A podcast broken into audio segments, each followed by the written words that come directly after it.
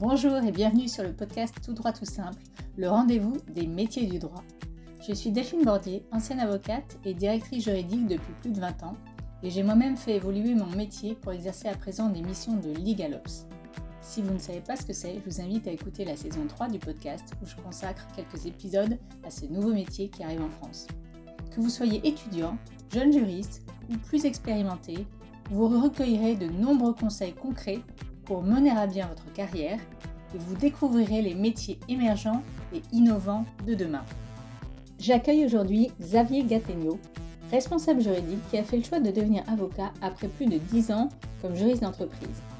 Avec Xavier, on va s'intéresser à la fameuse passerelle juriste-avocat et surtout au domaine qu'il exerce depuis maintenant 3 ans, la compliance. Bonne écoute à tous Bonjour Xavier, et puis bah, ravi de t'accueillir sur le podcast Tout droit, tout simple. Je suis euh, très contente euh, que, tu, que tu puisses venir témoigner. D'abord, première question peut-être, euh, comment vas-tu? Bah, Très bien, très bien, même si j'ai le, j'ai le Covid, je suis un peu fatigué, mais comme tu m'as dit qu'on allait parler de compliance, ben, je me suis dit que la compliance n'attendait pas. Et d'ailleurs, merci beaucoup pour cette invitation à m'exprimer sur ton podcast. J'ai eu l'occasion de, d'écouter plusieurs intervenants prestigieux par le passé sur ton podcast. C'était très intéressant. Donc, je suis honoré de participer à, cette discussion. Alors, on va rentrer tout de suite dans, le vif du sujet. Est-ce que tu peux hum, brièvement rappeler ton parcours et, ton activité présente? Oui, alors j'ai fait, euh, fait des études de droit à Assas pendant quatre ans, en droit privé, en droit des affaires. Après, j'ai fait un Master 2 à droit fiscal à Sorbonne Nord, Bon, pour ceux qui ne savent pas, Sorbonne Nord, c'est Viltaneuse, mais rebandé euh, Sorbonne, ça fait plus élégant. Euh, et ensuite, en sortant de, en sortant de, la, de la fac, j'ai souhaité, euh, j'ai pas souhaité devenir avocat. Je suis rentré tout de suite en, en entreprise, dans un groupe informatique où j'ai créé en fait le service juridique. Et puis, progressivement, j'ai pris de plus en plus de, de responsabilités jusqu'à devenir manager de la holding, manager opérationnel de la holding. Donc j'avais une équipe de 10 personnes, des comptables, des RH, etc., sous, euh, euh, sous ma responsabilité. Après sept ans dans ce groupe informatique, j'ai euh, souhaité voguer à des projets plus personnels.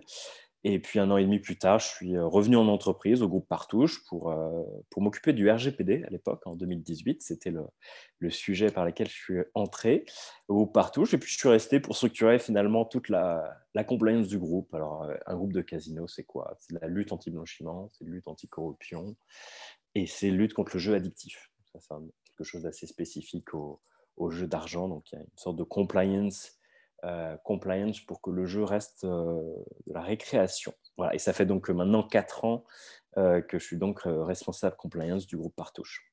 Ok, oui, donc effectivement, l'activité de l'entreprise, elle est vraiment au cœur, enfin, la compliance, elle est vraiment au cœur de l'activité de ton entreprise. C'est-à-dire que j'ai le, le privilège de travailler sur quatre programmes de conformité en même temps. Donc, ça me donne une transversalité en fait sur, les, sur la façon dont les régulateurs propose des méthodes, sur la, la, façon dont ils réagissent aussi, ils sanctionnent. Euh, ça donne beaucoup d'idées, en fait, assez transversales. Ça donne aussi un très bon agenda, en fait. L'avantage d'avoir trois, quatre sujets, ça permet de faire des priorités, de dire je vais plus travailler pendant trois mois sur tel sujet ou sur tel autre. Euh, c'est un vrai, une vraie grosse opportunité que j'ai eue ici à Groupe Partouche de pouvoir toucher à plusieurs euh, sujets en même temps et c'est ce qui m'a fait aussi aimer la compliance d'ailleurs tu es donc, euh, Xavier, tu es donc juriste depuis plus de dix ans maintenant et tu souhaites aujourd'hui devenir avocat, enfin même aujourd'hui cette année en fait. Quelle est ta, principale motivation? Alors j'ai plusieurs motivations, mais alors si je devais me concentrer sur la, la principale, je dirais que ça tient vraiment à la matière que je traite aujourd'hui, la compliance. Et euh, au fait que c'est une science extrêmement jeune, en fait. Ça fait très peu d'années en France qu'on fait de la compliance, que, en tout cas que ça devient une matière qui est vraiment euh, euh, tentaculaire dans le droit des affaires et qui va prendre de plus en plus de place. donc moi, je veux participer en fait à la construction de tout ça. il y a un aspect aussi plus politique ou géopolitique. La France d'ailleurs a bien compris l'enjeu de soft power en fait dans le sujet, le fait que la France va beaucoup à l'Europe pour défendre en fait par exemple, la vigilance, euh, la France va défendre son modèle de vigilance ou son modèle d'anticorruption. Et euh, donc, il y a un enjeu, en fait, vraiment de, ouais, presque politique en fait. Et c'est le moment en fait de bâtir les fondations de ce, nouveau monde-là. Et j'estime aujourd'hui que de devenir avocat, c'est le meilleur, le meilleur médium en fait pour contribuer à cette construction. Ok, mais tu ne penses pas que le juriste en entreprise peut aussi contribuer à sa façon? Tout à fait, tout à fait. Le juriste d'entreprise peut euh, contribuer à sa façon. Euh, je pense néanmoins que euh, on est toujours limité quand on est juriste d'entreprise à un secteur d'activité. Bah, oui, puis a une entreprise, quoi. Hmm. Exactement, et je pense que c'est c'est pas le ça peut être aussi très bien un moment. Je vois beaucoup de juristes d'entreprise qui contribuent énormément par leur réflexion à la compliance. Mais je pense que c'est un autre niveau, pour aller à accéder à un autre niveau, je pense qu'il faut être avocat. Je suis passé un peu vite sur pourquoi je n'étais pas devenu avocat quand, en sortant Oui, c'est vrai. C'est vrai, tu peux peut-être euh, nous expliquer. Parce que je t'ai posé la question de savoir euh, euh, ta motivation de devenir avocat, mais... En fait, mes parents étaient avocats. mon père notamment avocat pénal, a fait notamment la, conférence du stage. Et en fait, c'est lui qui m'a appris à, prendre la parole en public. Alors, à l'époque, c'était pour faire des. on appelle ça déjà Les concours d'éloquence ou concours de plaidoirie, l'ISIAS, ce genre de, ce genre de, concours. Euh, donc, il m'a appris à. Appris à, à mettre la croche. il m'a appris à poser sa voix, à faire la péroraison, si je me souviens bien. Euh, et j'ai, c'est un peu comme si deux, trois sessions avec mon père avaient suffi. Enfin, c'est un peu comme si je m'en savais encore aujourd'hui. Voilà, deux, trois sessions de, formation, euh, il m'a transmis l'essentiel.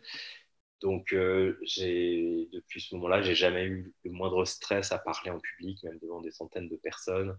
J'ai fait aussi de, des référés. Euh, quand j'étais en, en, entreprise, dans ma première expérience, j'ai fait beaucoup de référés. Donc, je suis allé plaider. Je plaidais contre des avocats. J'étais le seul, j'étais le seul tocard qui n'avait pas de robe.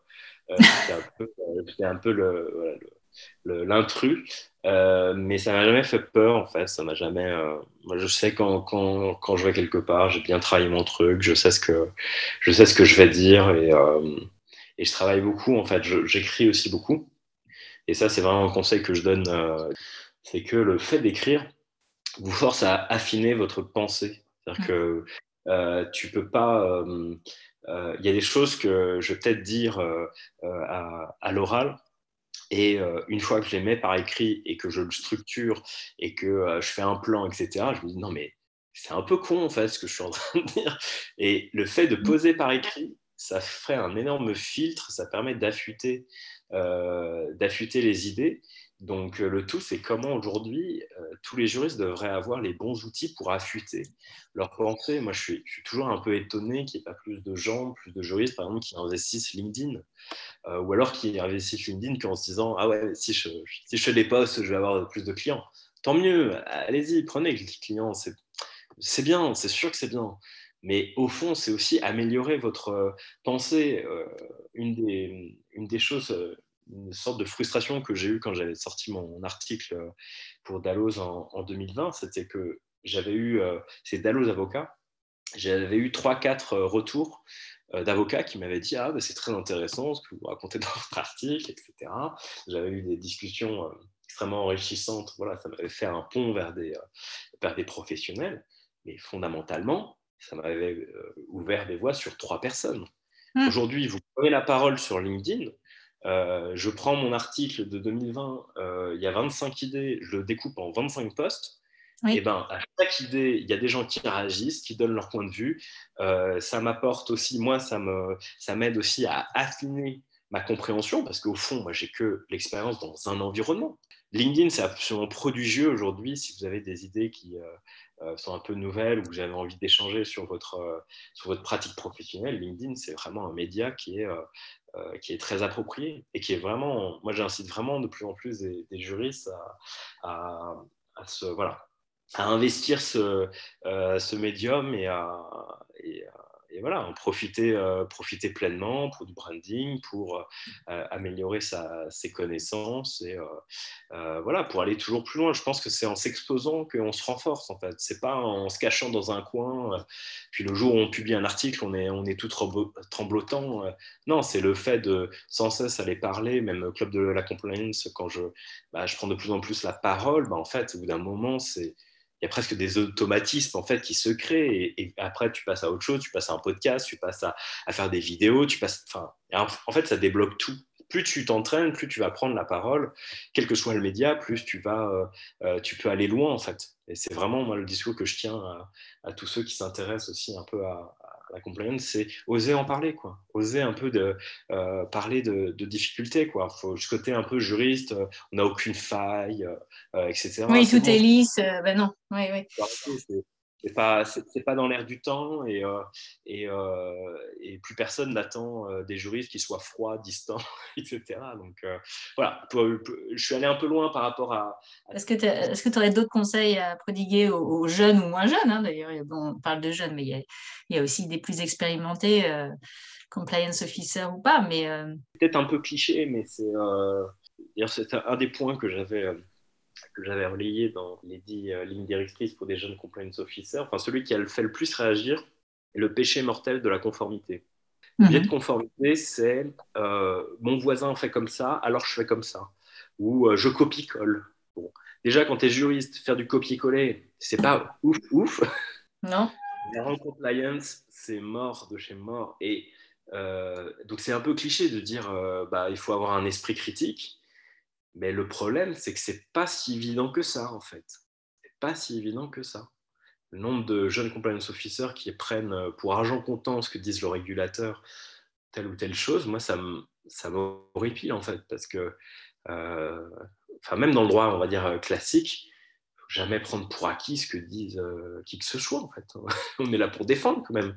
oui, défendre, faire sa propre analyse, euh, voir ce qui se passe dans, dans, dans l'organisation en question parce que ça peut être très différent. Enfin oui, il y, a, y a plein de paramètres effectivement euh, à prendre en compte ailleurs. Après, est-ce que est-ce que c'est sortir complètement de son rôle de juriste que d'aller contester la manière, les méthodes de la vieille école sur la cartographie bah, moi, je pense que ça fait partie du job, en fait. Je, pense que c'est pas, il euh, n'y euh, a pas de, a pas de chasse gardée et que euh, tout ce qui a une conséquence sur les intérêts de l'organisation que tu défends, ça fait partie de ton spectre et que tu dois, voilà. Moi, je pense que c'est vraiment faire dans le grand camp. Je dirais que le monde de la compliance c'est vaste et il faut surtout pas se mettre des œillères. On a fait là une grande aparté, mais, tu nous as bien expliqué tes nombreuses motivations pour devenir donc avocat compliance. Et je crois que tu es en ce moment dans le processus de passerelle euh, juriste d'entreprise avocat auprès de l'ordre des avocats. Est-ce que tu peux nous expliquer un peu ce processus et si c'est euh, finalement euh, quelque chose d'assez euh, formel ou si c'est simple ou si c'est très compliqué? Enfin, Est-ce que tu peux nous en dire un peu plus? Oui, tout à fait. Ben, quand en fait on n'a pas passé le CRFPA, on n'a pas passé le, CAPA, donc qu'on n'a pas fait l'école du, du, barreau, il existe des passerelles pour ceux qui ont pratiqué le droit dans d'autres métiers que, que l'avocature.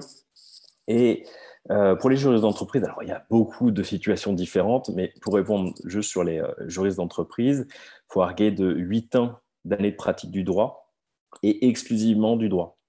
Cette règle-là euh, est plus dure qu'elle n'y paraît. C'est-à-dire que tu parlais de facilité ou de difficulté. Moi, j'ai déjà eu l'occasion de présenter mon dossier et certaines, une expérience en particulier a posé problème euh, parce que j'étais euh, bah, manager opérationnel d'une holding, donc j'étais pas que directeur juridique, je faisais aussi du management de RH, de comptable, etc. Et quand bien même l'activité était peut-être de 5 ou 10% ce qui n'était pas juridique, qui était de 5 ou 10 et eh ben je n'étais pas, je ne, je ne remplissais pas les conditions sur le fait d'être exclusivement dédié au, droit. Donc, ce n'est pas du tout une procédure formelle, ce sont les barreaux qui contrôlent les conditions de la passerelle.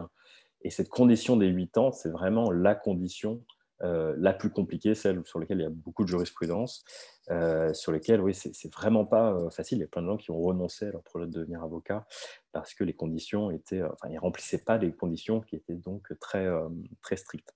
Oui, parce qu'en fait, ils ne prennent pas au prorata de, par exemple, si tu as une activité de, juriste à 90%, ils ne vont pas prendre, ils vont pas dire, bah, je prends les 90% de X années, c'est zéro, quoi. C'est ça? C'est zéro, et puis euh, euh, on est, enfin, surtout, enfin, il y, a, plusieurs, euh, plusieurs difficultés, mais je pense que la plus, la plus contraignante, la, la situation la plus contraignante, c'est que quand on est entre juristes d'entreprise, on va parler de polyvalence, on va parler de soyez ouverts, euh, ne faites pas que du droit, euh, allez vers les gens. Puis vous arrivez, vous allez déposer votre dossier pour euh, avoir une équivalence, et là on vous dit oui non mais cette pratique du droit, elle est quelque part, elle n'est pas assez pure, quoi. Elle n'est pas assez ouais, enfin, elle n'est pas exclusivement euh, dédiée au, droit et donc euh, euh, il y a une sorte de, une sorte de dissonance en fait. C'est-à-dire que vous pouvez avoir été un très bon juriste d'entreprise et puis ne pas être reconnu comme ayant eu la pratique du droit, ce qui est quand même un peu absurde en fait. et paradoxalement, si en revanche vous avez absolument rien innové dans votre entreprise, que vous avez pendant huit ans, vous avez fait, je sais pas, la même procédure vous êtes occupé de toutes les procédures de licenciement pendant 8 ans, et vous n'avez jamais rien changé, vous n'avez jamais rien amélioré, là, vous n'aurez aucun problème à le faire reconnaître. Donc c'est un peu, je trouve qu'il y, y, a une vraie, euh, y a une vraie difficulté à faire reconnaître des euh, profils ou des, situations qui sont un peu différentes et de ne pas voir comme une richesse le fait d'avoir été DAF, euh, d'avoir été manager opérationnel d'une holding, c'est pas c'est pas un point positif, c'est un point euh, négatif. C'est comme si je n'avais euh, pendant toutes ces années-là euh, pas du tout fait de droit. Et peu importe que tu montres que tu as fait que tu as monté des choses particulièrement compliquées ou difficiles en droit, tout ça est, complètement atomisé par le fait de ne pas être purement purement juridique. Et pour finir sur ta question sur le processus, une fois que les huit ans sont reconnus, bah, tu dois passer un examen de déontologie c'est logique. Et euh, une fois que tu le réussis, euh, tu peux prêter serment. Alors, je crois que c'est dans les mêmes conditions que quand tu sors du CAPAS. Soit tu dois avoir euh, trouvé une collaboration, soit tu crées ton propre cabinet. Et j'imagine que dans les huit ans, les stages sont pas compris? Les stages sont pas compris, non. C'est vraiment du. Il faut, avoir été juriste d'entreprise, donc avoir un, diplôme au moins de maîtrise et faire, euh, euh, faire du droit, en fait faire euh, tout simplement, comme le dit la, loi de 1971, faire des consultations juridiques et, et des, qu'on appelle ça, et des rédactions d'actes. Donc même, mais même les stages en cabinet d'avocat, parce qu'on peut avoir été juriste et faire des longs stages en cabinet avant, et ça, c'est pas pris en compte non plus alors, parce qu'il faut être à ce, il, faut, avoir pouvoir signer, en fait. Il faut avoir été en maîtrise. Il me semble que les stages comptent à compter du moment où on était en maîtrise. Donc oui, on peut peut-être aller gratter quelques euh, petits mois par-ci, par... Euh, non, parce que je te dis ça parce que j'avais vu effectivement une jurisprudence où euh, il y en avait un, il lui manquait genre une semaine ou deux semaines. Enfin, évidemment, on se dit, c'est quand même un petit J'ai lu cette jurisprudence. À vrai dire, je me suis en fait, moi, j'ai obtenu, euh, j'ai obtenu une partie de la reconnaissance de ma pratique uniquement après un recours euh, au barreau de Paris. Euh, parce qu'au à la première session, en fait, la session, on va dire un peu administrative, qui est non contradictoire, on m'avait reconnu zéro année de pratique professionnelle. Donc, ça m'avait un peu énervé. Du coup, j'avais fait un recours. On avait reconnu au moins sept mais euh, faut. Ah ouais, donc euh, ça vaut la peine de, de, quand même de, de battre un petit peu. Quoi. Ah, c'est pas une partie de plaisir. Euh, c'est vraiment pas une partie de plaisir. Et puis, j'ai envie de dire, ça fait partie du, du processus. c'est bien qu'il y ait des obstacles. Ça, ça, ça pousse aussi un peu à l'adversité. Alors, Xavier, est-ce que tu peux nous dire ce que tu aimes particulièrement dans la profession de juriste d'entreprise et ce que tu aimerais peut-être changer ou au moins faire évoluer? Alors, ce que j'aime beaucoup, moi, c'est la, polyvalence, c'est le côté où, quelque part, tu es, euh, sommé d'être efficace, en fait. Tu es, sommé de faire du droit appliqué. C'est-à-dire que tu ne peux pas euh, faire du droit et puis que ça tombe complètement à côté des demandes ou des, euh, des attentes. Quelque part, tu ne peux pas faire des ronds de jambes en name droppant des articles de loi. Non, il faut que tu arrives à appliquer les choses et, et d'aller le le plus directement possible à la, à la solution. Et la polyvalence, parce qu'on en parlait il y a quelques minutes sur la question euh, de la, de la, de la passerelle, euh, je pense que c'est une vraie, euh, c'est un vrai intérêt que d'être polyvalent, que de voir des choses, que d'être curieux, que d'apprendre énormément de, de choses. C'est ce que, ce que j'aime en fait quand tu, quand tu conseilles des opérationnels. Tu es aussi obligé de rentrer vraiment dans, dans le cœur de leur métier pour comprendre, pour vérifier que ce que tu leur dis est, est vraiment la bonne, la bonne solution. Donc, ah, c'est vraiment le, le côté où tu n'es pas dans un couloir à faire que du droit qui me plaît dans la, la profession. Après, sur ta deuxième partie de question qui est sur le, le changement, c'est ça sur le, Oui, qu'est-ce que tu aimerais bien éventuellement faire évoluer ou changer ou, je sais pas.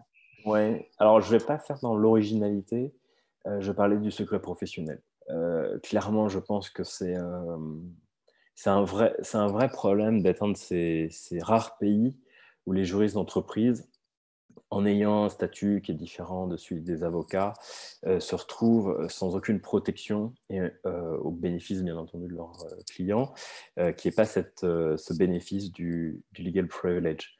moi, je le relie un peu au fait que la France est un pays sous-développé en matière de droit. On a une très mauvaise culture juridique en France.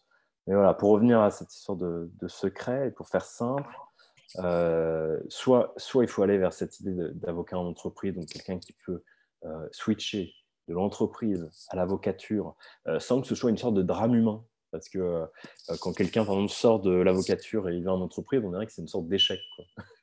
Et rien que ça, c'est déjà absurde en fait. Il y a beaucoup de choses à voir en, entreprise et j'ai vu plein de gens s'épanouir en entreprise alors qu'ils n'étaient pas du tout bien en, cabinet d'avocat.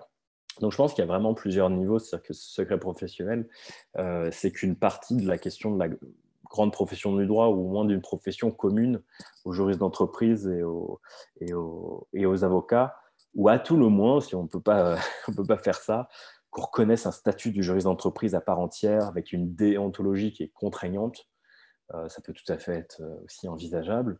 Mais voilà, en tout cas, qu'on ait une reconnaissance euh, de, ce, de ce métier et que faire du droit en entreprise, c'est contrôler une partie du problème sur l'équivalence, enfin sur la passerelle, c'est qu'en fait, n'importe qui peut se dire juriste d'entreprise. Hein. À partir du moment où il a une licence de droit, il fait vaguement des contrats en entreprise ça, c'est le problème, c'est l'absence de déontologie. S'il y avait une déontologie contraignante, qu'il fallait s'inscrire sur un tableau pour être juriste d'entreprise, il n'y aurait pas ce problème de passerelle et de, euh, reconnaissance, savoir si tu as été assez, euh, euh, si été un assez, je sais pas, un juriste assez pur ou pas pour le, mm. pour la, passerelle. En fait, la notion même de passerelle, je pense, est, est quelque chose qui, à mon sens, est voué à, à disparaître parce qu'il y a un énorme, il y a un énorme, il y a une énorme envie de rapprocher les, euh, les métiers. Moi, je vois de plus en plus mm. les professions. Enfin, il y a une vraie.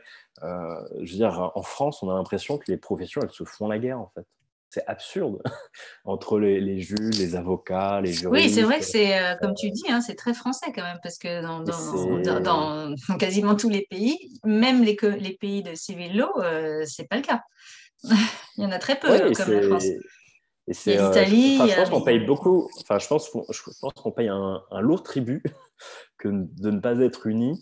Euh, dans un livre qui s'appelle L'avocature, euh, Daniel Sous-la-Rivière parlait de un, grand syndicat du droit. C'est-à-dire, allez, mm. on oublie les syndicats de juges, les syndicats d'avocats, etc. On fait un grand syndicat de juristes.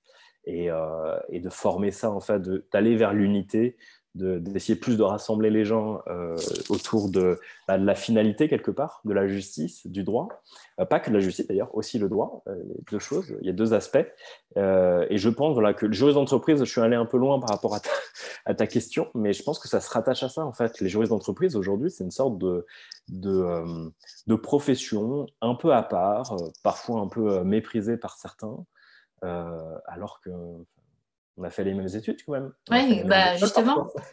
bah, oui, oui, bah justement, alors parlons d'études. Euh, qu'est-ce que tu penses des études de droit à l'université? Parce qu'effectivement, on a tous fait les mêmes études euh, et il y a quand même un tronc commun qui est assez conséquent. Souvent, enfin, on dit que c'est licence, mais souvent c'est même quatre ans euh, commun, hein, presque. Enfin, est-ce que toi, parce que toi-même, tu es intervenant dans différents masters, je crois, à Paris, euh, qu'est-ce que tu penses aujourd'hui des, études de droit à l'université? Est-ce que tu trouves qu'elles sont adaptées vraiment aux besoins de l'entreprise?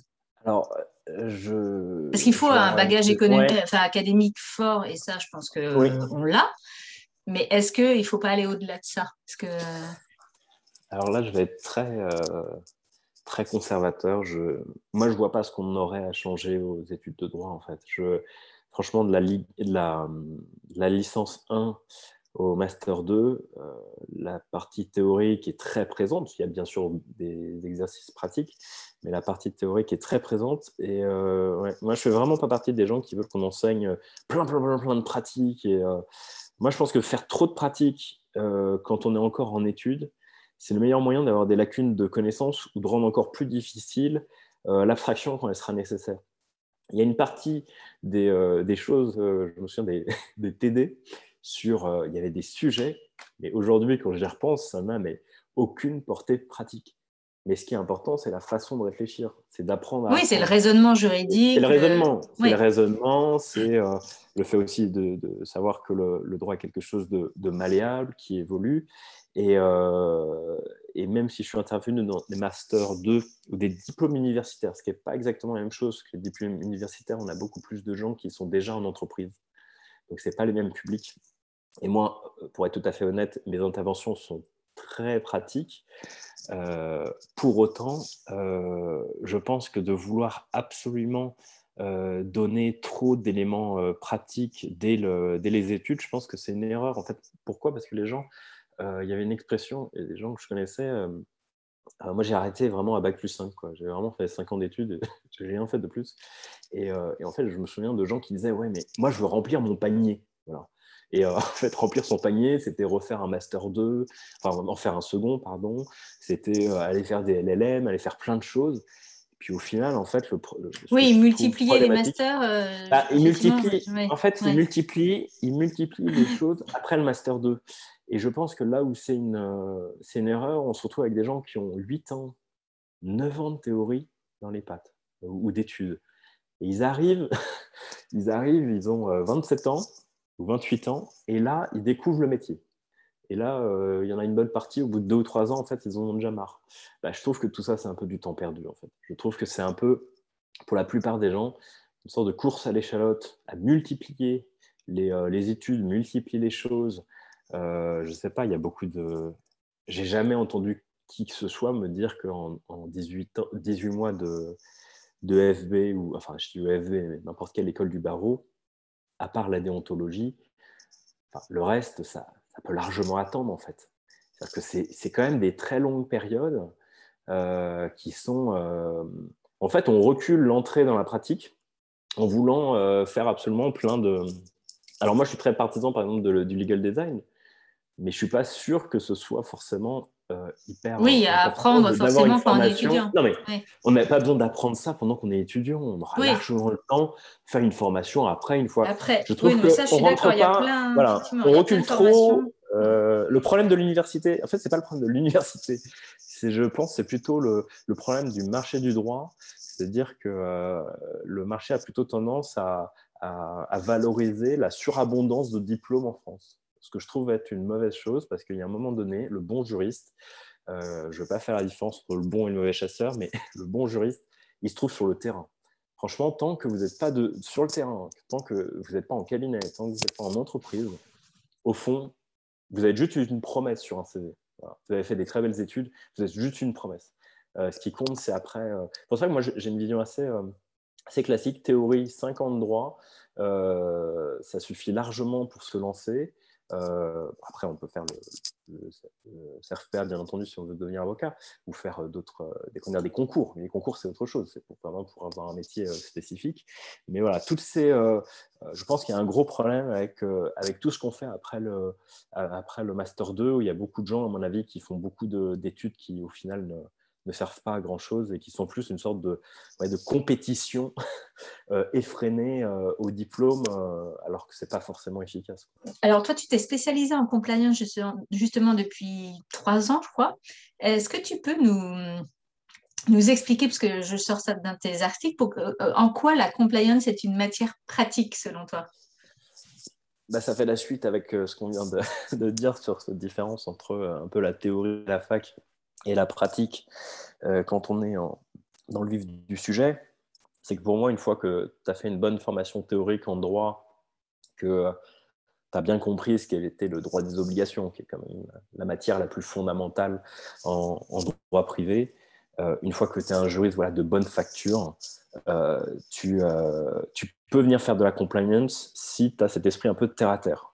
la pratique, c'est quoi? C'est que si un truc ne fonctionne pas, tu le reconduis C'est en ça que c'est une matière pratique, à mon sens, la compliance. C'est que tu peux pas avoir un truc qui ne fonctionne pas. Forcément que ça fonctionne. Tu peux pas avoir une sorte de truc qui fonctionne en théorie et euh, ah bah non, mais là ça marche pas du tout en, pratique. Bah, c'est que ça n'existe pas en fait. Je trouve que la compliance c'est pas forcément, enfin c'est pas la matière qui, se prête le mieux en fait aux grandes théories. Moi j'essaye d'écrire des choses, j'essaie de parler de ma pratique. De temps en temps, je, vais, je vais, essayer de créer des, concepts, shadow IT, shadow compliance, ce genre de, choses. J'essaye d'enrober tout ça. Mais au fond, ce n'est pas de la, théorie comme on peut avoir en droit administratif, des, euh, vraiment une, une, structure extrêmement forte. Je pense qu'au contraire, avoir sur la compliance des idées trop figées et trop grandes théories, plus ça peut plus devenir un, un obstacle en fait. Euh, moi, enfin, une des publications que je préfère sur la compliance s'appelle euh, Compliance Magazine, qui est, une revue qui a été créée par maître euh, Samuel Guetta. Et en fait, c'est une revue qui donne beaucoup la parole aux praticiens.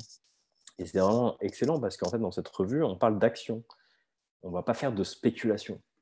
Et euh, c'est vraiment une très bonne revue pour ça. Parce que pour cette matière, il euh, faut s'écarter vraiment de la théorie. La théorie n'a vraiment pas vraiment d'intérêt. Euh, et d'après toi, quelle valeur ajoutée le compliance officer est en mesure d'apporter justement à une organisation, enfin une entreprise euh, Par quelle méthode, quels outils? Alors, avant de parler de valeur ajoutée, et je dirais que bon, la compliance, c'est d'abord quand même respecter des lois en fait. Donc, euh, moi, je cherche pas absolument à positiver la profession en disant bon, la compliance, ça peut être une opportunité, la compliance, c'est utile pour ci, pour ça il y a peut-être quand même des effets secondaires, c'est-à-dire qu'en fait, des effets secondaires positifs pour une fois, euh, c'est le, euh, c'est l'esprit de prévention. C'est-à-dire qu'en fait, quand on commence à avoir à déployer des programmes de conformité, en fait, dans d'autres sujets, on se rend compte que les gens sont plus prévenants. Et euh, mais je dirais que c'est pas le, c'est pas un objectif en soi en fait. Tu travailles quand même sur tes sujets, et si ça a des conséquences positives sur d'autres choses, tant mieux. Mais moi, je fais attention dans mes discours à pas chercher en fait à, rendre la compliance, euh, d'avoir une démarche trop utilitariste, je dirais. Euh, je trouve que ça détourne en fait un peu de l'objectif éthique. La première des choses, si euh, de lutter contre le blanchiment ou contre la corruption, bah, c'est de lutter contre le blanchiment ou la corruption parce que c'est parce que c'est éthique de le faire. Bon, j'ai une vision assez maximaliste hein, de, de l'éthique. non, mais justement, c'est intéressant. Euh, on est peut-être trois à Paris à avoir, euh, cette démarche, mais moi, je, me méfie quand on me dit trop que euh, la compliance, c'est une opportunité, il faut voir ça comme une opportunité et pas comme une contrainte. bon, c'est quand même des bonnes contraintes. de, les problèmes de conformité, c'est pas de tout repos, c'est extrêmement exigeant. Euh, et puis, assez souvent, si on pouvait ne pas le faire, je pense que les organisations seraient contentes de ne pas avoir à le, euh, à le faire. Mais oui, ça a des avantages positifs. Et je dirais c'est un peu sur la méthodologie. C'est que si tu arrives à apporter des bonnes méthodologies pour régler des problèmes dans ton domaine, dans des domaines juridiques, euh, on va pouvoir se resservir assez souvent de régler des problèmes dans d'autres domaines en utilisant en fait des matrices, en utilisant du, du design, par exemple, du design thinking. Euh, donc voilà, c'est en ça que, mais je dirais que c'est vraiment euh, secondaire. C'est pas, je, je, le mets jamais comme un discours prioritaire de dire que ça va être euh, utile ou, ou, ou qu'on va gagner de l'argent grâce à, à, tel ou tel programme. Et concrètement, d'après toi, comment, comment on procède au sein de, l'entreprise pour convaincre justement de respecter ces normes, l'éthique, plutôt que de contraindre. Parce que souvent, souvent en fait, euh, on a l'impression, en tout cas en tant que juriste, qu'on est toujours à, essayer de, de, de, passer en force, en fait, sur ces sujets-là. C'est euh, alors c'est presque la meilleure question qu'on puisse poser, à mon avis, à un compliance officer, parce que pour moi, c'est un travail de conviction euh, avant tout. C'est-à-dire qu'il faut que les gens soient convaincus que ce qu'ils font, c'est euh, important et c'est bien, que ça va dans la bonne direction. Il faut un peu déjà conquérir les cœurs, j'ai envie de dire, avant, de demander à des gens de respecter. en tout cas, ça aura beaucoup plus de force. Il y a beaucoup plus de chances que les gens respectent les règles si elles pensent qu'elles sont légitimes au départ que, que le contraire. Alors, pour ça, maintenant qu'on a dit ça, comment, comment on procède en fait pour créer, pour créer un, un outil convaincant? Alors, moi, c'est ma méthode. Hein, je, pense qu'il y en a, y en a d'autres. Euh, moi, quand je crée un programme de conformité, il y a un énorme travail de conception. Et ce travail de conception, euh, il n'est pas économe en travail. C'est-à-dire que moi, je vais vouloir lire absolument tout contenu pertinent sur le sujet.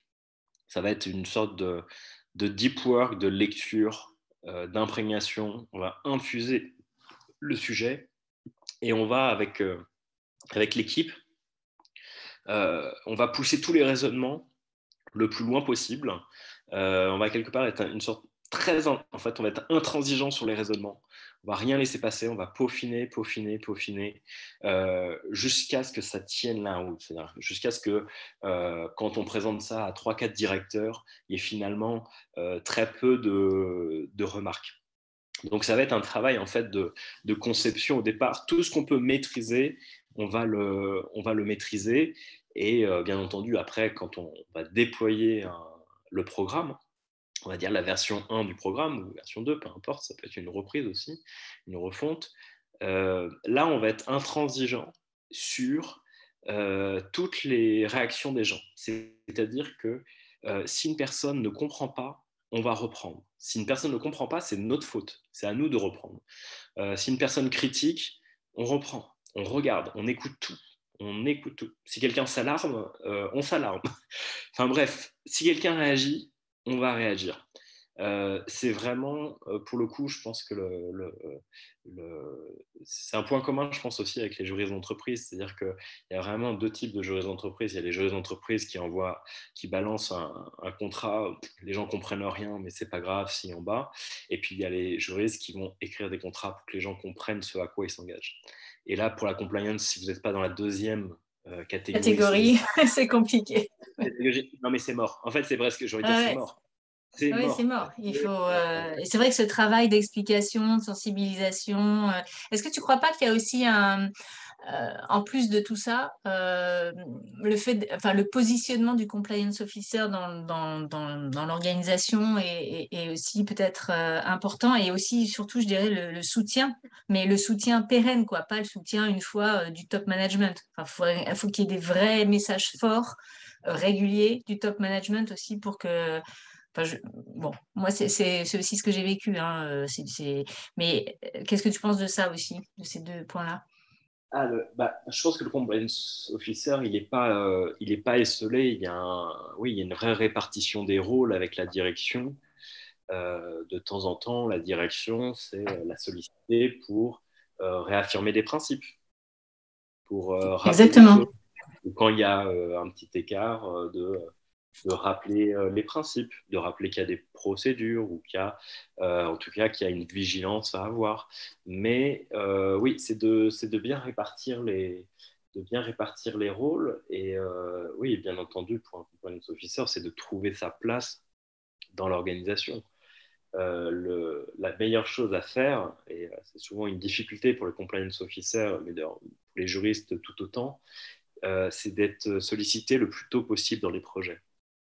Parce que plus vous êtes sollicité tôt dans les projets, bah, en fait, euh, quand vous êtes sollicité très tôt, vous pouvez dire tout de suite Ah, mais là, il y a un, énorme sujet, là, il y a un problème, ça, il faut qu'on travaille beaucoup. Attention, ah là, c'est pas un truc majeur pour toi, mais pour moi, ça va me faire beaucoup de travail de conformité. Qu'est-ce que tu en penses? Et en fait, le fait d'avoir les d'être pleinement intégré, que les gens vous font confiance et, euh, et qui vous appellent le plus tôt possible dans leur projet, en fait, c'est le truc le plus efficace parce qu'il y a des choses euh, il suffit de parler 5 minutes ou 10 minutes au tout départ et vous allez donner une orientation au projet sur la partie réglementaire. Alors que s'il vous appelle après 3 mois de... S'il y a un énorme euh, problème, enfin s'il y a un, un truc qui colle pas du tout, bah, en fait, ils vont être super remontés contre vous. Ouais, et puis pour rétro-pédaler, c'est plus difficile après. Bah, c'est exactement comme tu dis, hein, c'est exactement ce qui se passe pour les juristes d'entreprise, euh, pour tout, pour tout projet un peu. Euh, voilà, si on n'est pas, si on n'est pas mis dans la boucle en amont, c'est plus difficile après d'arriver, ou alors on arrive en censeur et ça contente personne, quoi. Donc. Euh, et est-ce qu'on peut prendre un cas, un cas d'espèce? Par exemple, toi, tu nous as parlé de la lutte contre le blanchiment. Parce que c'est un sujet chez Partouche, je pense, qui est quand même très présent par définition, les parties ne partagent pas forcément les mêmes informations, euh, jouer un peu au chat à la souris. Comment, comment tu procèdes pour euh, arriver à, ménager tout ça, on va dire?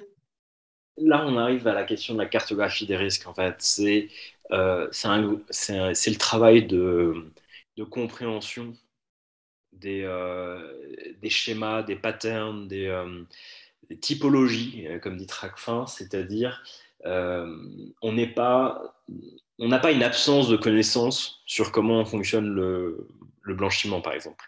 On sait que ça procède euh, de certaines actions qui peuvent être menées de, plein de façons euh, différentes. Et le travail, c'est d'arriver à identifier tous les scénarios. Et quand je dis scénario, c'est là pour le coup, c'est théorique. C'est-à-dire qu'en fait, on se fiche de savoir que le truc, il a jamais, on n'a jamais vu le cas nulle part ce qui intéresse ici, c'est on a identifié un risque sur tel type de jeu, euh, procéder de telle euh, manière, euh, et ben on va prendre une mesure en face. encore une fois, moi j'ai une lecture assez maximaliste des choses, c'est-à-dire que s'il y a un risque, on ne va pas le diminuer en disant, je sais pas, ça s'est jamais, jamais arrivé dans, dans, dans les casinos, alors on s'en fiche, on s'en occupe pas. Non. Euh, il y a un effort en fait à aller euh, vers le plus en plus d'exhaustivité des schémas euh, pour en fait pour bloquer, pour créer des obstacles pour toute personne qui, qui serait tentée de se servir d'un d'un casino pour faire quelque chose de, de délictueux, chose qui serait assez, comment dirais-je, ridicule parce qu'on est quand même, il y a des caméras en fait en permanence dans tous les casinos. Il y a des, il y a des, il y a des caméras. Euh, il y a un niveau de règle prudentielle qui est absolument euh, phénoménal.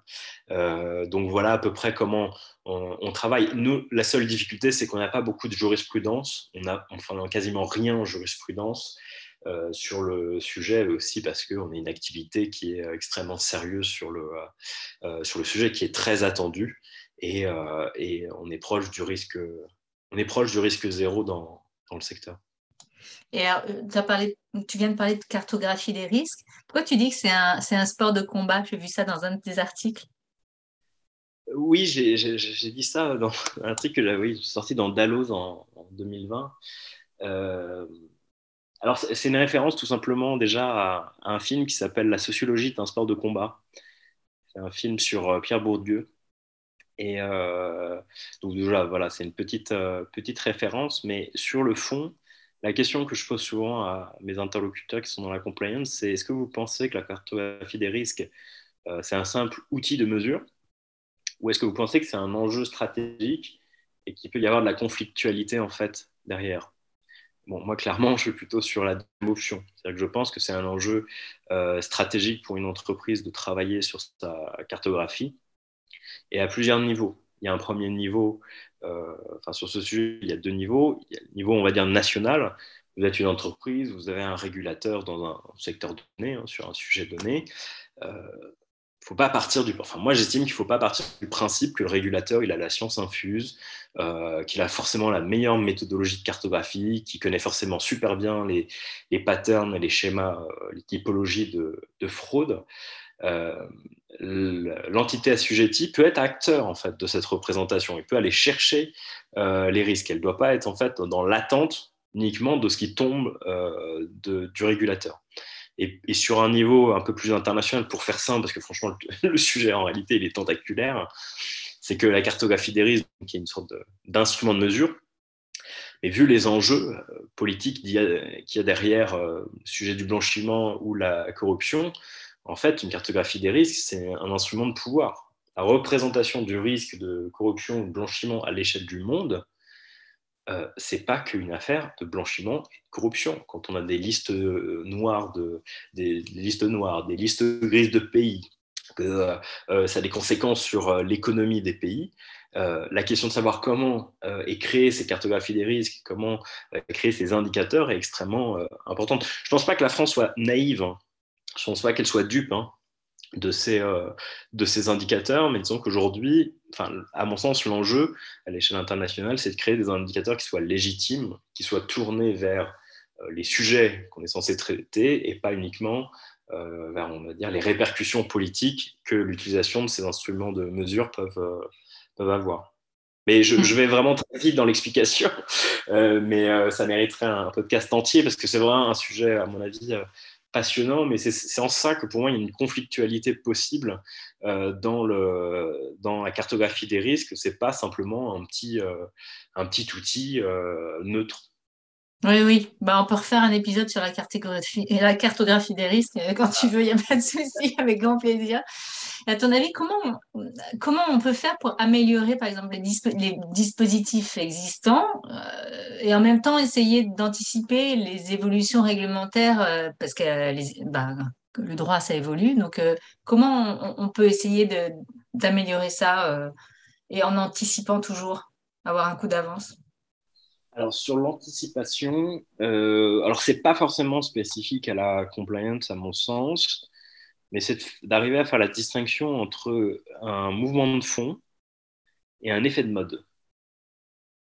Euh, ça, y a, par exemple, il y a cinq ans, j'entendais des gens dire ouais, la RSE, c'est un effet de mode.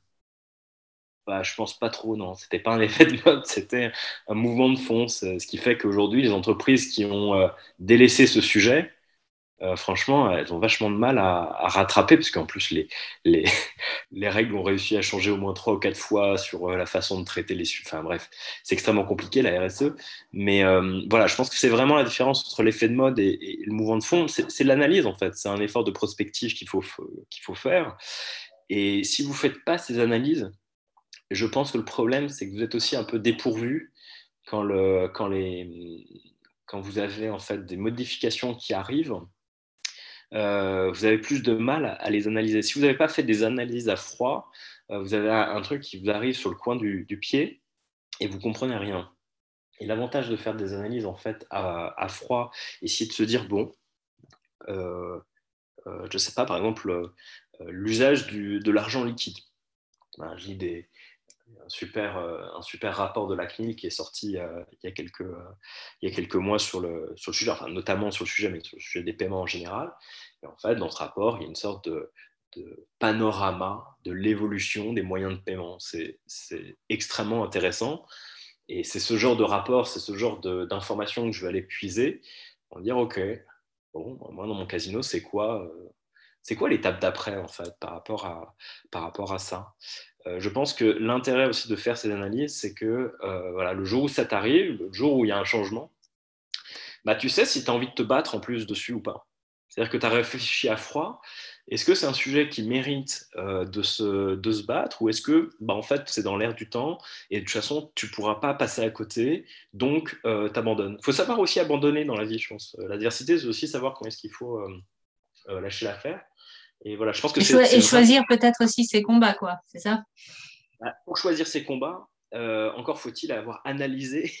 Oui, avant, est-ce qu'il vaut le coup ou pas de se battre? Exactement. Est-ce que c'est quelque chose sur lequel, à, ton échelle, euh, tu peux agir? Ou est-ce que c'est quelque chose qui, de toute façon, te dépasse largement? Est-ce que tu peux nous, nous dire euh, ou nous, nous illustrer euh, quelques, quelques exemples de, de, défis auxquels toi, tu es souvent confronté en tant que compliance officer dans, ta pratique, en fait? On en a déjà un peu parlé, mais c'est le fait d'arriver à bien se positionner dans le, ça, c'est vraiment le point commun, on va dire, à tous les compliance officers, c'est de trouver sa place dans l'organisation. Une, nomination, quelque part, ne suffit pas, encore faut-il se faire accepter. Euh, après, je pense que quelque chose qui est aussi extrêmement important euh, en termes de défis, c'est. Euh, Ce qui n'est pas forcément très simple selon la culture de l'entreprise. Hein. Oui, hmm. moi, le point, c'est capter l'information.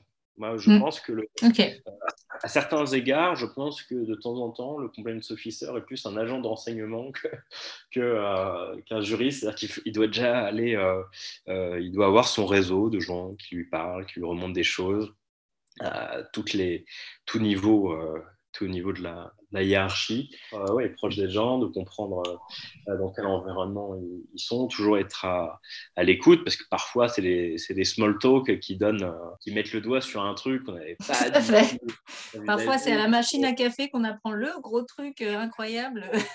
c'est toujours le problème, c'est qu'en fait, on a des méthodes où on va on a des méthodes très logiques, très linéaires, et puis en fait, il y, y, a plein de situations en fait il euh, faut rester un peu, alors j'aime pas le terme, mais un peu holistique. Il faut, faut rester un peu ouvert à 360 degrés pour sentir qu'il y a des choses euh, qui n'ont peut-être pas été envisagées.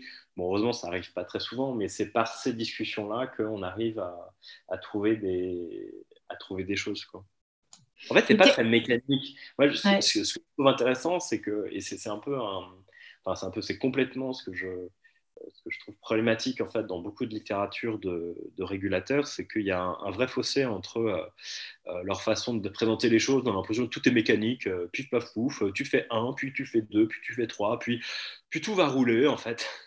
Alors qu'en fait, dans la vraie, euh, vrai travail, c'est complètement chaotique. En fait, on apprend, les informations arrivent au fur et à mesure, et puis un jour, ça va agir sur ta procédure d'évaluation des tiers, un autre jour sur ta cartographie, un autre jour sur ceci, sur cela, sur tel process.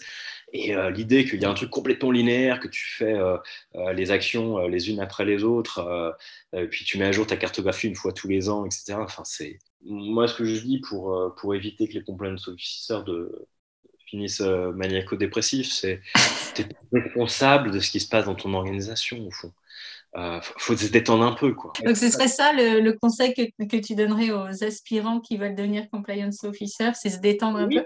Ouais. Ah oui, oui, c'est dans mes conseils tout à fait aux jeunes compliance officers, mais même aux, moins jeunes. C'est euh, ne, en fait, ne vous mettez pas la rate au bouillon. C'est un processus d'amélioration continue. La compliance, c'est pas, il euh, euh, y a des trucs qui marchent pas, il y, a des loupés. Bon, bah, c'est, euh, c'est pas grave. Ce qui est important, c'est d'apprendre de ces, de ces erreurs et, que tout le monde apprenne de ces, erreurs. D'ailleurs, souvent, c'est, pas forcément le compliance officer qui fait une erreur. Donc, voilà, je pense que c'est, vraiment euh, être dans cet état d'esprit de construction permanente et, euh, et d'avoir des programmes de conformité qui se prêtent à l'évolution permanente, de ne pas avoir créé des choses trop figées. Parce que si vous créez des choses trop figées, bah, vous êtes incapable de le, de le, mettre, euh, de le mettre à jour rapidement. Est-ce que tu peux, Xavier, nous parler un peu de, du club de la compliance sur Clubhouse? Oui, alors, Club de la Compliance, c'est une sorte de club informel que j'avais créé avec Maître Solène Sioja en février 2021, euh, donc l'année dernière. Euh, sur Clubhouse, Clubhouse euh, je pense que la plupart des gens ne savent pas ce que c'est. Donc, c'était une, application d'audio social. C'est-à-dire que c'est une application qui permettait de faire des conférences, euh, donc sans vidéo, euh, et d'avoir des gens qui euh, prennent la parole. Et puis, dans, le public, les gens peuvent demander le micro. Et puis, voilà, on en a vraiment profité. On a vraiment investi ce réseau, en fait, pour faire des conférences sur la compliance avec des invités. on avait eu Pierre Fache au sujet des lanceurs d'alerte, notamment. Enfin, on a eu une grosse, grosse émulation pendant 3-4 mois. Et puis, donc, c'était une expérience extrêmement riche. Et puis, euh, bon, à partir de juin, Clubhouse, c'est un peu. Euh, enfin, c'est un peu mort, tout le monde a un peu déserté. Euh, mais ce qui est intéressant, c'est que LinkedIn va lancer prochainement un outil d'audio social. Oui, ça y est, oui, oui. Vous avez permuté du coup sur LinkedIn, donc on pourra, ce sera, ce sera peut-être plus visible aussi? Exactement, parce que le problème de Clubhouse, c'était que c'était une application, d'ailleurs déjà qui n'était disponible que sur iPhone. iPhone, oui. Mm. Sur invitation, donc ça crée quand même une sorte de barrière à l'entrée qui n'était pas géniale. Et, euh, et, là, le fait de pouvoir profiter du réseau LinkedIn de chacun euh, pour faire euh, des conférences, je pense, enfin, je me suis réuni avec d'autres personnes, là, on a élargi un peu le, le cercle pour avoir une sorte de pool d'animateurs et pour créer quelque chose de vraiment ambitieux, ambitieux ouais, pour la compliance et de, de, vraiment continuer à créer ces espaces d'échange entre, entre praticiens si tu as déjà euh, ta page, ou, euh, bah, je la mettrai en description. Et quand, si tu l'as pas encore, je la mettrai plus tard à jour euh, dans le podcast. Mais n'hésite pas en tout cas à, faire un peu de, pub là-dessus, parce que c'est super important de pouvoir échanger entre praticiens et même pour que les jeunes puissent aussi écouter des, bah, professionnels parler de, du sujet. Donc, c'est vraiment quelque chose à, développer, je pense. Et puis, je crois aussi euh, sans me tromper, que tu as créé un podcast en mars, je crois, 2021, donc en, fait en même temps que moi, sur, qui s'appelle Les pionniers du droit. C'est ça? Est-ce que tu peux nous en dire un petit mot? Euh, oui, alors on a peut-être commencé en même temps, Delphine, mais euh, je pense qu'on n'a pas la même production. Parce que moi, j'ai réussi à produire euh, huit épisodes. je crois que tu es beaucoup plus sérieuse et régulier dans tes, dans tes productions. Mais voilà, pour le, sur le fond, l'objectif du, du, podcast, c'est de parler en fait de livres qui, moi, m'ont marqué en fait sur des juristes qui ont, qui ont comment dirais-je, euh, qui ont consacré leur vie à un combat et euh, à des combats qui sont difficiles. Et, euh, et, en fait, le point commun à, tous ces, à, tous ces, livres, à tous ces parcours, si je devais faire simple, c'est le courage en fait qu'il faut avoir pour défendre une idée qui est très minoritaire. bien sûr, quand, on, se bat sur un, sujet vraiment majeur, on va souffrir, on va avoir des haters, ça va être très dur voilà, c'est un peu le thème euh, récurrent. Alors, euh, j'ai notamment fait un épisode sur le couple Klarsfeld, qui a fait euh, quasiment seul la lutte contre les anciens nazis pendant, des, pendant des décennies. Et puis, bon, 40 ans plus tard, bien entendu, décoration, c'est génial, etc. Mais ce qui est intéressant, en fait, dans tous ces cas-là, je parlais aussi, j'ai fait un épisode aussi sur Gloria Allred, sur la défense des femmes des années 70 aux États-Unis c'est qu'en fait, euh, rétrospectivement, on a l'impression que c'est des choses qui sont absolument évidentes, mais à l'époque, c'était autre chose de se battre euh, sur la défense des, enfin sur la, lutte contre les violences euh, sexuelles faites aux, faites aux femmes. C'est un peu facile de se battre quand on a 1000, 1 million de personnes qui sont d'accord avec vous derrière, mais des gens vraiment gonflés ils vont pas attendre d'avoir une armée, ils vont pas attendre euh, que tout le monde soit d'accord avec eux en fait pour euh, euh, mener leur, combat. Et voilà, moi ça, m'inspire aussi de, de, parler de ces, de ces personnes, de ces personnes-là. J'ai fait huit, huit épisodes, donc je pense que je vais reprendre parce qu'en fait j'ai une bonne vingtaine, une bonne trentaine de, d'idées libres encore à, à, parler, mais après que, tu, tu sais toi-même que qu'avoir un podcast prend un, peu de temps à, à, faire et à monter. Donc, euh, mais je pense que je m'y remettrai, remettrai, à terme parce que j'ai euh, oui, il y a de la matière. Non, mais c'est ça qui est extrêmement intéressant. En fait, je cherche plutôt à, à aller euh, à mettre en lumière des livres qui sont pas forcément peuvent être un peu négligés. Enfin, si vous tapez, je sais pas, les 10 livres à lire quand vous êtes un juriste, vous allez tomber sur des classiques. Moi, le but, c'était plutôt de parler de, de, juristes qui n'étaient pas forcément voilà, pénalistes, mais qui étaient tout autant, qui avaient mené des combats qui étaient euh, courageux. Je pense que euh, voilà, il n'y en a pas que pour les pénalistes. Je pense qu'il y a aussi des gens qui mènent des, combats hors du pénal et qui sont tout autant euh, importants. Voilà, c'est, c'est, ça m'apporte pas grand chose. J'ai pas une très grosse audience, mais d'avoir trois, quatre personnes à chaque épisode qui me disent je vais, je vais lire le livre, ça me ça me suffit en fait en termes de, en termes de retour. J'ai voilà, j'ai pas une bah grande ambition de podcast, mais voilà, c'est, euh, j'essaie de contribuer un peu à ma, à ma petite échelle à, à ce que le droit soit pas euh, que de la technique, quoi. Oui, exactement. Mais moi, je trouve ça, je trouve ça, je trouve ça super bien. Et euh, franchement, je serais très heureuse de pouvoir contribuer à, faire connaître ton podcast. Donc, les pionniers du droit. Donc, abonnez-vous. Il y, a, y, a, y, a, pour l'instant huit épisodes. Vous pouvez les, les télécharger, les, les, écouter quand vous voulez, euh, à un moment un peu calme. Et euh, franchement, ça ouvre aussi l'esprit. Euh, et c'est toujours intéressant, moi, je trouve, d'avoir des, voilà, des points de vue et, des, et, se remettre un peu aussi dans l'histoire, quoi.